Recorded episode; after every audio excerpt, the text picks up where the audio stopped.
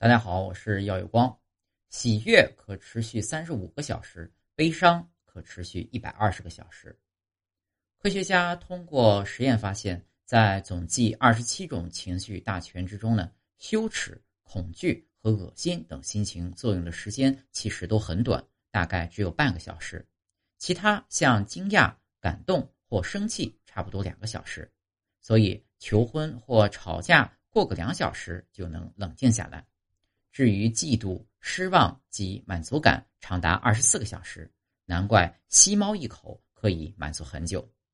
而在前三名中，喜悦可持续三十五个小时，但仇恨更强一点，能燃烧六十个小时。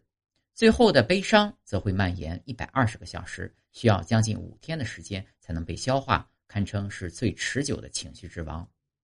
这是因为情绪的持续时间不止和事件的重要程度成正比。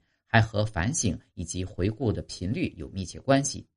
当你越是频繁的去回想事件的前因后果，情绪纠缠你的时间也就越久。